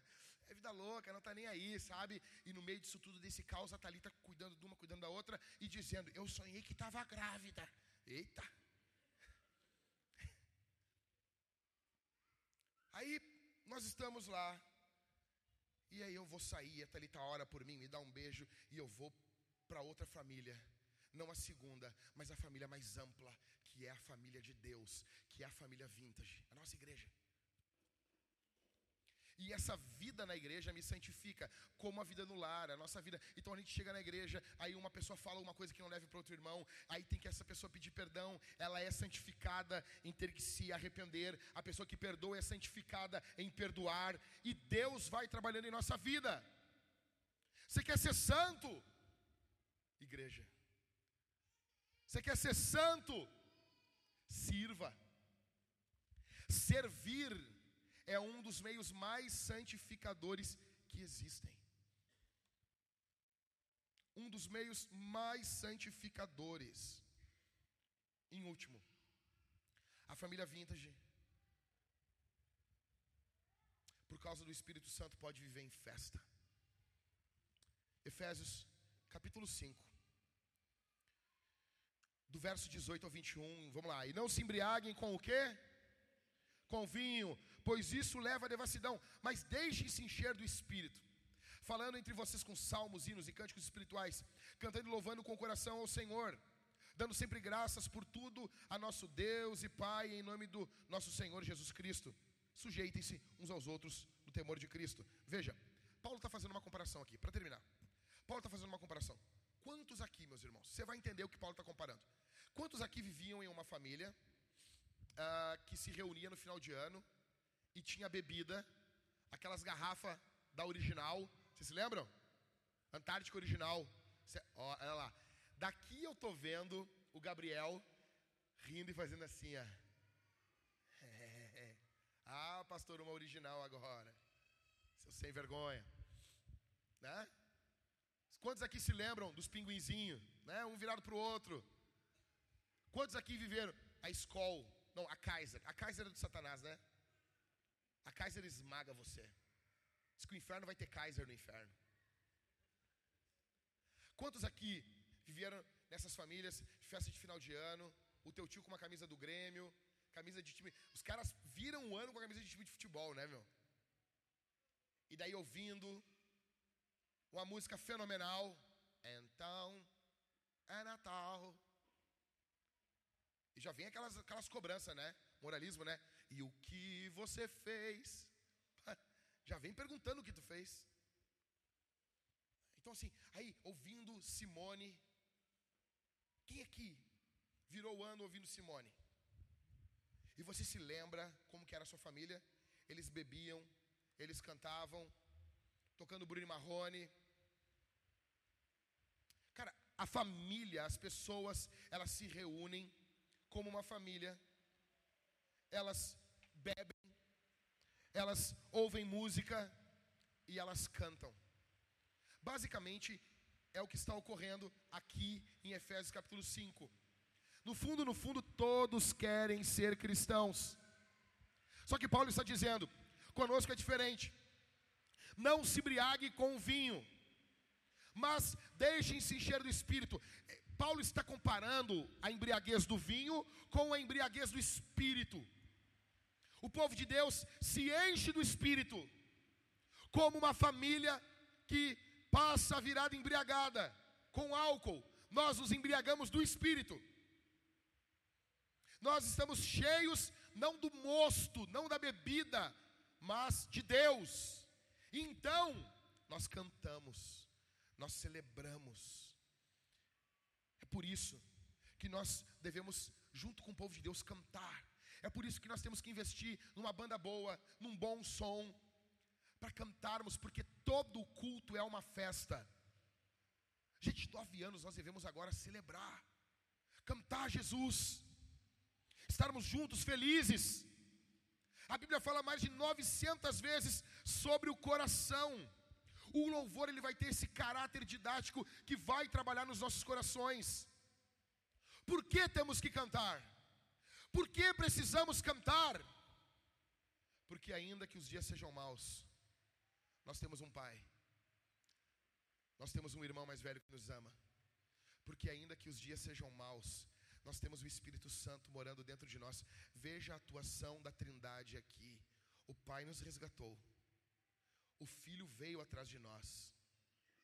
O Pai nos adotou, o Filho veio atrás de nós e nos resgatou, e o Espírito Santo vive dentro de nós para cantarmos e vivermos em festa. Você tem noção disso? Pastor, os dias estão muito maus. Todo mal vai ter um fim, mas a bondade de Deus não vai ter. O teu pai tem um plano lindo para você, eterno e belo. O teu futuro é belo. O melhor de Deus está por vir. Ah, pastor, mas o melhor de Deus já veio. E ele vai voltar. O nome dele é Jesus. Ele vai vir. O reino de Deus vai vir com força, engolindo esse mundo. Deus tem coisas boas para você. Deus tem coisas boas, é por isso que nós vamos cantar. Deus transformou você num cantor. Pastor, mas eu canto mal. Tu é um cantor que canta mal, mas tu é um cantor. No reino de Deus todos vamos estar cantando. Escute isso aqui, cara, escute isso aqui. Você está encerrando a Bíblia. Você está lendo a Bíblia toda. Ah, pastor, eu estou lendo a Bíblia toda e você está terminando a leitura bíblica no final do ano. E você chega em Apocalipse. E você encontra os anjos cantando aleluia. Os anjos estão cantando. Você encerra a Bíblia, tem música. Tem canção. Sofonias diz, cara, eu amo isso aqui. Sofonias diz que o próprio Senhor vai cantar. Ei, ei, ei, ei, ei, ei, ei. Ei, quem vai cantar? Peraí, pastor, eu não estou entendendo. Quem vai cantar? Nós estaremos todos. Veja isso, veja isso. Olha comigo. Olha, olha isso. A Bíblia diz que vai ter uma multidão com harpas cantando. Aí você imagina uma harpa, as pessoas imaginam uma harpa do. Não, não. Imagina uma harpa com distorção, com overdrive, pedal DS1 da Boss, com tube Scrammer da Ibanez, com coros flanger, saindo um som, uma dinâmica, os anjos tocando de forma virtuosa, fazendo escalas melódicas, menor harmônica, tocando de forma extremamente virtuosa. Nem o Ing Malmsteen em toda a sua glória vai tocar, tocou tão bem. Os anjos tocando, as harpas, tambores, fazendo um som percussivo alto, vozes extremamente divididas e bem afinadas, e esse louvor ecoando. De repente você olha para o seu lado direito, tem uma mesa. Sentado nessa mesa está Abraão, Isaac e Spurgeon. Sim, eu quis falar desse jeito. E eles olham para você e dizem assim: Seja bem-vindo ao reino de Deus. E você senta nessa mesa, e daí se cumpre o que está em Isaías: vai ter vinhos, pratos gordurosos, alface não tem gordura. E vai ter tutano. Ah, alguém vai dizer assim: não, mas pode ter gordura do abacate. Abacate não tem tutano. Vai ter carne no reino de Deus. E vai ter um vinho bom vai ter um vinho bom, não vai ter suco de uva, entendeu?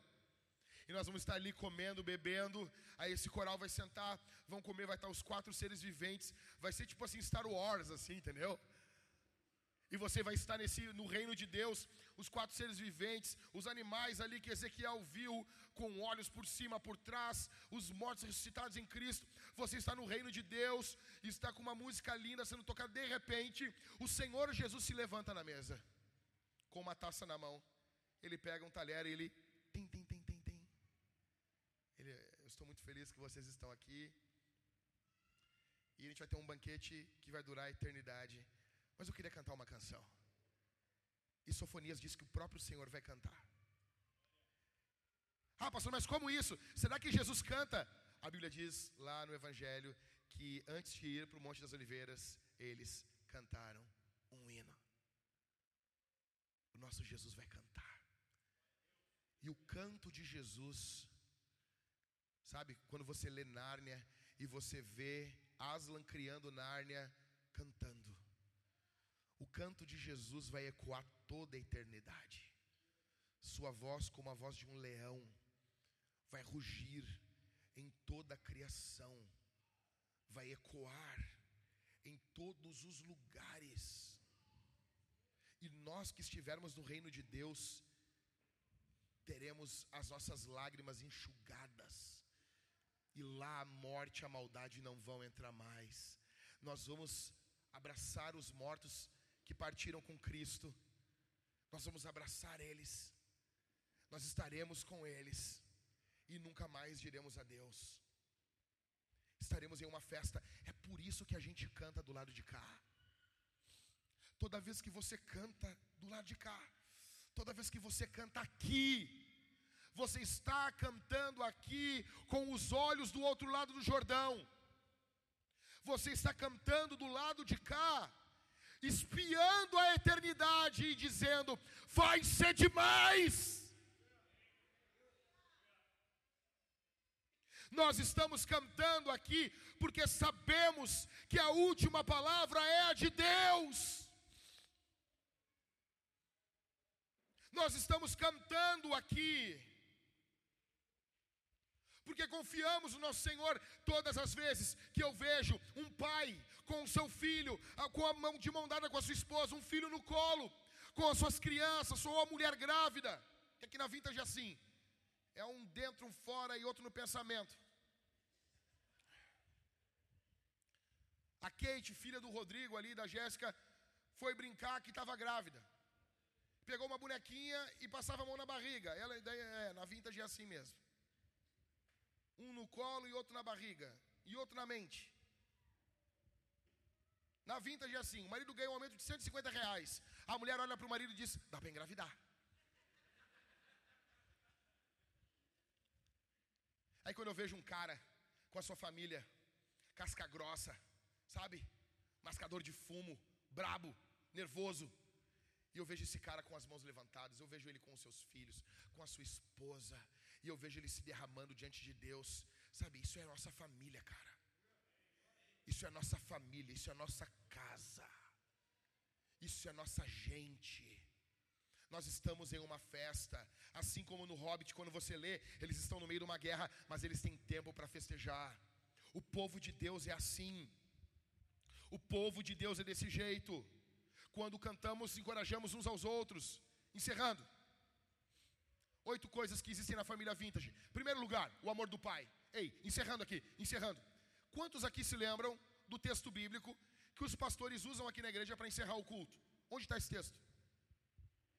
O amor de Deus, a graça do Senhor Jesus e a comunhão do Espírito sejam com todos.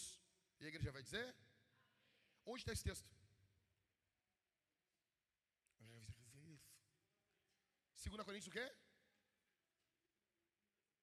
É o último versículo de 2 Coríntios 13, 13. Em outras traduções, 13, 14. Tá bom? 2 Coríntios 13, 13. Paulo está despedindo. E ele se despede de forma trinitária. O amor de Deus, Pai. A graça do Senhor Jesus Cristo. E a comunhão do Espírito Santo sejam com todos. A família Vintage tem o amor do Pai. Nós temos o amor desse Deus. Você tem que entender isso. O Pai te ama. O Pai te ama. Deus te ama demais. Deus, ah, pastor, mas eu pequei. Deus não está desapontado. Deus sabia que você ia fazer isso. E Ele continua te amando. Ah, então eu vou me atirar no pecado. Então você não é filho de Deus. Se você é filho de Deus, o amor de Deus constrange você à santidade. O Pai ama você. Em segundo lugar, na família vintage nós temos a graça do irmão mais velho, a graça do filho. Paulo vai dizer, o amor de Deus, a graça do Senhor Jesus. A graça é o favor não merecido. Você não merecia isso. Nós não merecíamos estar aqui. Nós merecíamos o inferno, gente. Nesse momento aqui, olha, meio-dia e 25, nós merecíamos desse momento. Nesse momento tem pessoas no inferno sofrendo e nós merecíamos estar lá. Mas o Senhor Jesus veio, nosso irmão mais velho, nos salvou, nos resgatou. E ele se submeteu por amor a você. Então nós temos o amor do Filho, a graça do Filho. E terceiro, nós temos a comunhão do Espírito Santo. Olha para mim aqui, olha para mim aqui, olha para mim. O Espírito Santo, ele é responsável pela comunhão. Cara, isso aqui, meu coração transborda para falar isso para vocês. Olha só, Mateus 3,16. O que está ocorrendo em Mateus 3,16? Por favor, dobra a tua atenção agora, porque isso aqui é importante. Mateus 3,16, o batismo de Jesus. Ouve-se uma voz do céu que diz o quê? Esse é meu filho amado, em quem me alegro, em quem me comprazo. Qual é a manifestação visível desse amor? O que, que ocorre de forma visível nesse momento? O quê? O Espírito Santo desce como uma pomba sobre Jesus. Olha só, olha só, olha só, olha só. Biblicamente falando, teologicamente falando, Deus mostra o seu amor, o Pai mostra o amor, derramando o Espírito sobre o Filho. Então, o Pai diz: Eu te amo. E ao dizer eu te amo, ele derrama o Espírito sobre o Filho. Os teólogos dizem que esse movimento que está sendo feito ali no tempo, ele é algo que ocorre na eternidade. Então, eternamente, o Pai ama o Filho e derrama o, o Espírito sobre o Filho. Escute isso aqui. A Bíblia diz em João capítulo 1 que no princípio era o Verbo, e o Verbo estava com Deus. Olha só, e o Verbo era Deus, e o Verbo estava com Deus. A ideia do grego ali é que o pai e o filho estavam face a face. Você sabe como é bom ficar com o rosto colado em quem você ama. Se você é casado, você ama ficar parado olhando na sua esposa, vocês fecham os olhos, vocês se abraçam. Quem já fez isso com os filhos? Sabe? Você fica quietinho com teu filho, teu filhinho querendo dormir assim. Sabe? Simone, quando eles eram pequenos, né? Quando eles não perturbavam, né? Eles eram pequenininho. Eu tenho certeza que tu fazia isso e tu ficava. A minha mãe me pegava assim, ela dizia assim: "Vamos se curtir". E tu pegava o teu filho assim, e às vezes eu pego a Isabela, ela está quase dormindo, e a gente fica abraçadinho, sabe? E ela, papai, eu estou com frio. Eu disse, vamos esquentar, minha filha. Eternamente, esse foi o relacionamento do pai e do filho. E eternamente, o pai demonstrava o amor pelo filho, derramando sobre o filho o espírito. É por isso que Agostinho vai dizer que a trindade é o amante, aquele que ama, o amado e o amor. Por isso que a Bíblia diz: Deus é amor. Deus é ato. Para ter amor tem que ter um que ama, tem que ter um que é amado e o próprio amor. Quando o apóstolo João fala que Deus é amor, ele está dizendo Deus é trino. Então esse Deus que é amor, o Espírito Santo é responsável pela co pela co pela comunhão. Qual comunhão? Em primeiro lugar, a comunhão de Deus. Deus comunga com Deus através do Espírito. O Pai tem comunhão com o Filho pelo Espírito. O Espírito é a comunhão entre Pai e Filho. É esse amor. E é dessa mesma forma que Deus nos ama.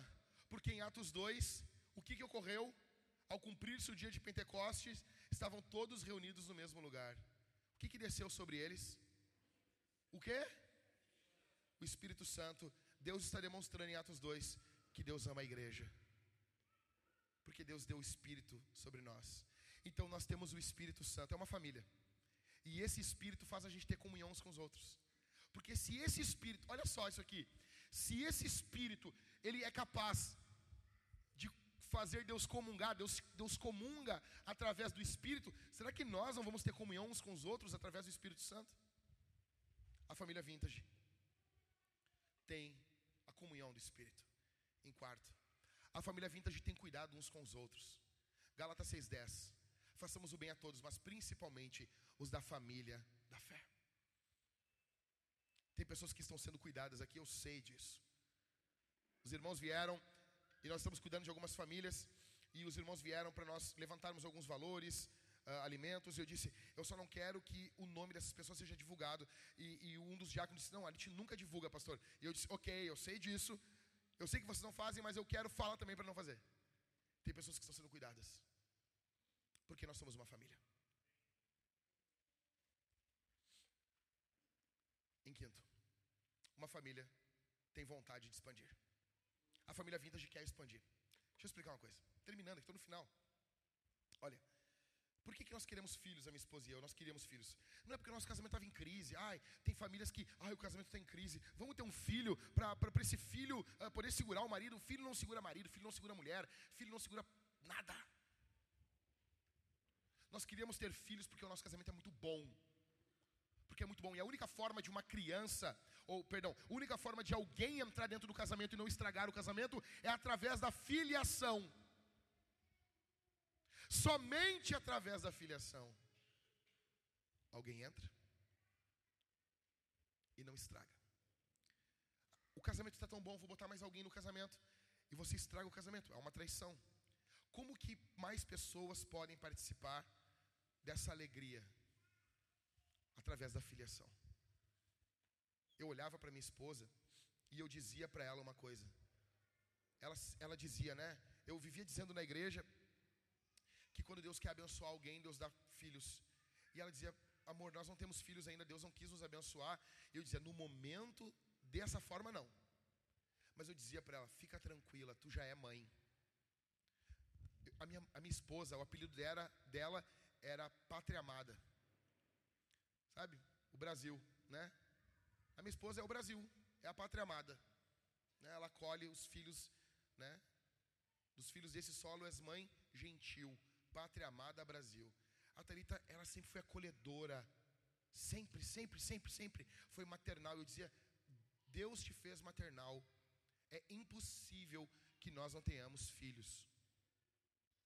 E daí o Senhor nos deu filhos e nós queríamos filhos porque eu olhava, é, sabe, para mim seria um pecado a minha esposa passar por essa vida sem poder ser mãe. Era, era um pecado eu passar por esse mundo sem ser pai. Porque era bom, tinha que ter filhos. Assim é a igreja. Assim é a igreja. Se a igreja é boa, se nós estamos sendo abençoados, nós precisamos de igrejas filhas. Por isso que nós fomos ali em Lajeado e nós, o pouco que nós tínhamos, nós investimos em uma igreja filha em Lajeado. Nós vimos ela nascer. E daqui duas, três semanas, nós vamos comemorar um aninho dessa igreja. Nós podemos dar um presente para essa igreja. Sabe, você tem noção disso? Você tem noção do que, que é isso? Nós queremos, é por isso que a gente quer plantar igrejas, evangelizar, falar de Jesus. Veja, cara, em algum momento da eternidade, o Pai, o Filho e o Espírito estavam, eles estavam desfrutando de tanto amor, tanto amor, tanto amor, e a Bíblia diz: sabe esse amor que eu falei para vocês do Espírito Santo que é derramado no coração? Esse amor estava sendo derramado, derramado, derramado sobre o filho, sobre o filho, e é eterno esse movimento. É o que os teólogos chamam de pericorese. Esse nomezinho estranho é o movimento de Deus. Deus está em movimento. Eternamente o Espírito é derramado sobre o filho. Então foi tanto amor que esse amor derramou. Sabe quando tu pega um, um, um copo assim? Lá, sabe? E, você bota muita Coca-Cola zero, e daí Coca-Cola zero, tu bota Coca-Cola zero, é, você não cuida ela, ela tem muita espuma. E tu bota, se tu botar um pouquinho de Coca-Cola zero, a espuma e derrama. Aí tu tem que beber naquela Coca-Cola assim, tudo errado. Foi assim. Foi tanto amor que foi derramado sobre o filho que derramou. E esse amor, quando derramou, ele deu origem à criação. É por isso que Paulo vai dizer em Romanos 6 que o amor de Deus foi derramado em nossos co corações. O que foi a criação? Somente a Bíblia narra a criação dessa forma. Todas as outras religiões narram a criação como sendo fruto de pecado, fruto de guerra entre os deuses, fruto de maldade. Mas a Bíblia narra a criação como sendo fruto de amor. Na eternidade havia uma mesa com três lugares. Então o Pai, o Filho e o Espírito decidiram alongar essa mesa. Decidiram colocar mais pratos. E decidiram aumentar a família. Deus teve o desejo de aumentar a família. Quando você vive um casamento bom, você quer aumentar a sua família. E quando a igreja ela vive um, um, um momento bom, ela quer aumentar. Em sexto, nós temos refeição. Toda festa, toda família tem comida. Hoje, nós vamos comer e beber do Senhor. O cálice bronze, ele é vinho. Vinho tipo vinho. Tipo vinho. Nós vamos comer e beber do Senhor. Nós vamos responder isso cantando a Jesus, celebrando o Senhor. E nós vamos pegar o pão e nós vamos mergulhar no cálice bronze, no vinho. Ou no cálice dourado, mais clarinho ali. Se você é daltônico, você vai mergulhar no cálice mais clarinho, onde tem suco, e você vai estar comendo e bebendo de Jesus. E você vai fazer isso em arrependimento, porque nós estamos em meio a uma festa. Bendito seja o nome do Senhor. Tem comida, tem comunhão, tem ceia. Em sétimo, tem generosidade. Olha aqui para mim, gente. Uma família de verdade, ela as pessoas não vivem para si. Numa família verdadeira, as pessoas se importam. Sabe, por que a gente está falando de, de dízimo, de oferta? Sabe, quando a gente fala de dízimo, de oferta, parece que, que quebra, né? Parece que quebra, parece que não é tão legal. Gente, deixa eu dizer uma coisa para vocês. Esse mês, eu gastei praticamente com remédios 3 mil reais. E como diz o Gustavo Lima, eu não quero saber quanto que custa, eu quero saber em quantas vezes que faz. E foi tudo no cartão, e glória a Deus pela Mastercard. Glória a Deus, Mastercard, eu te amo. Um beijo aos acionistas da Mastercard. Aí, o que que é? Eu estava conversando aqui com uma irmã que está com problema respiratório, ela disse, ó, teve remédios, pastor, que eu nem comprei. Porque eram remédios para ela. E às vezes tem coisa que é para a gente que a gente abre mão. Não, não vou fazer isso aí agora. Só que os remédios eram para as minhas filhas. No que envolvia a respiração. Não importa o preço. A gente vende um rim do Pedro. Não serve para nada. Dá para abrir uma mineradora com o rim do Pedro. Né, Pedro? A gente vende um rim, a gente doa um pedaço do fígado. A gente, a gente dá um jeito, mas a gente compra o remédio para o filho. Por quê? Porque é família. Quando a gente está falando de contribuição na igreja, a, a forma de nós olharmos isso não é. Atenção aqui, gente. Nós não devemos olhar para isso como dinheiro que a gente passa na maquininha. Não. A gente tem que olhar isso como uma família. Essa família ela tem despesas, então eu estou envolvido. Essa família tem sonhos, então eu estou envolvido. Essa família tem projetos, então eu estou envolvido. É por isso que a viúva pobre ela deu tudo que ela tinha. Por quê? Porque ela estava envolvida com a família de Jesus. Nós temos que estar envolvidos. Você quer estar junto com a família de Deus? Você quer que a família de Deus avance? Olha só, olha só, cara. Você quer que a família de Deus não pare? Você quer que a família de Deus prospere, avance? Você quer que a família de Deus não pare onde ela está?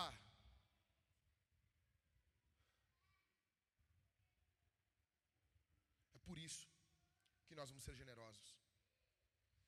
Em último, nós temos boa música.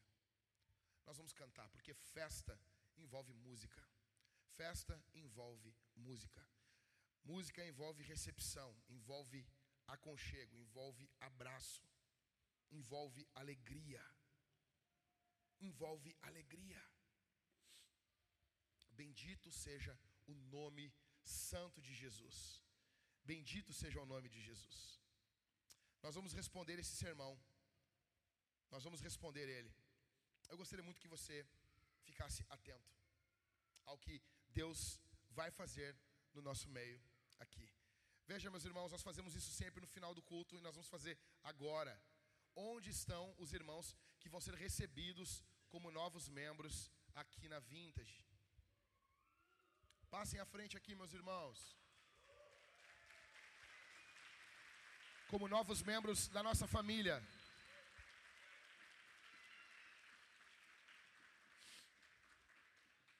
novos membros da nossa casa, da nossa família. Vocês são amados. Podem, podem vir aqui, acumula aqui, gente. Acumula, acumula, junta, junta. Junta. Junta. Aqui é a melhor família do mundo. Vocês são muito bem-vindos. Vou chamar a banda aqui, já sobe aqui a banda rápido. Nós vamos celebrar aqui, nós vamos celebrar o Senhor. Bendito seja o nome de Jesus.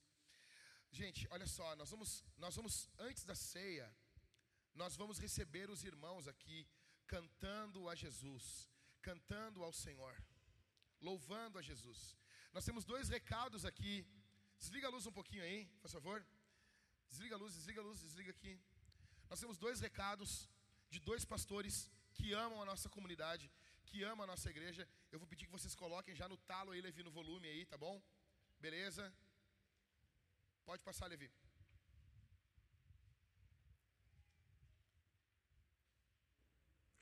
Fala pessoal, Pastor Anderson aqui de Brasília. Olá, gente, aqui é a Keila. E aí, família Vintage?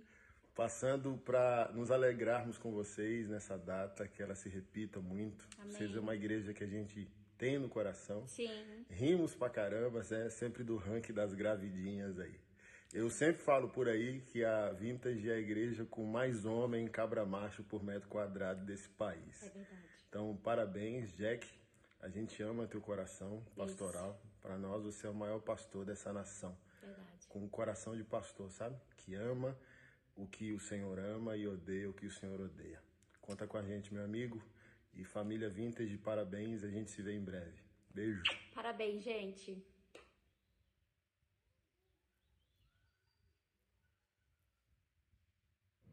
Howdy, Pastor Jack. Happy birthday to your church family. We love you. We're praying for you. We're proud of you. We're excited for you. The best is yet to come, and I can't wait to see what the next year brings. Happy birthday to your church family.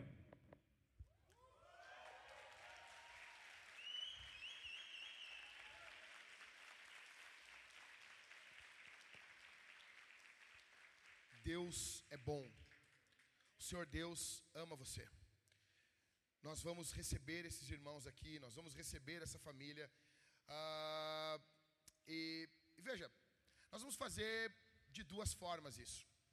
Nós vamos cantar ao Senhor Jesus e nós vamos sair dos nossos lugares antes da ceia e você vai vir e vai cumprimentar esses irmãos.